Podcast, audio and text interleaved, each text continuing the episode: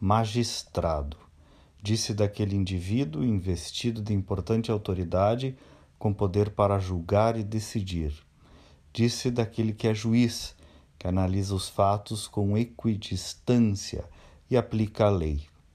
Equidistância, palavra formada por dois vocábulos latinos, a equus, que significa igual, e distantes, que é distante, o que corresponde a igual distância do juiz em relação às partes, ou em outras palavras, não é um torcedor de uma das partes e muito menos é o ator dos fatos.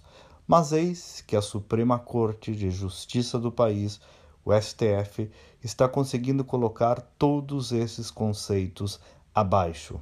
Os senhores da toga viraram celebridades, comentaristas do cotidiano, opinadores políticos, palestrantes, fontes permanentes de entrevista, em off e em on. Cada mergulho é um flash, como dizia aquela personagem Odete.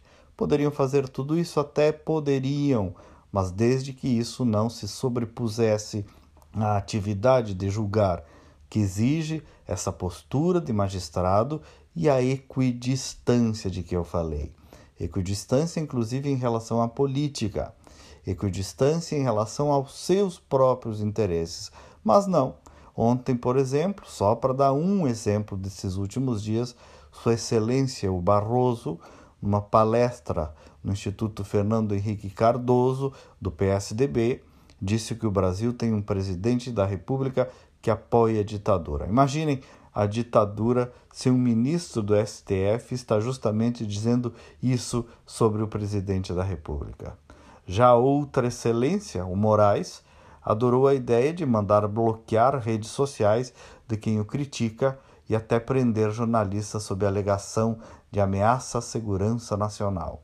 Eu sempre defendi aquele televisionamento das sessões do STF, mas estou começando a ficar em dúvida se essa teatralização da atividade de julgar não está transformando juízes em pretensos atores.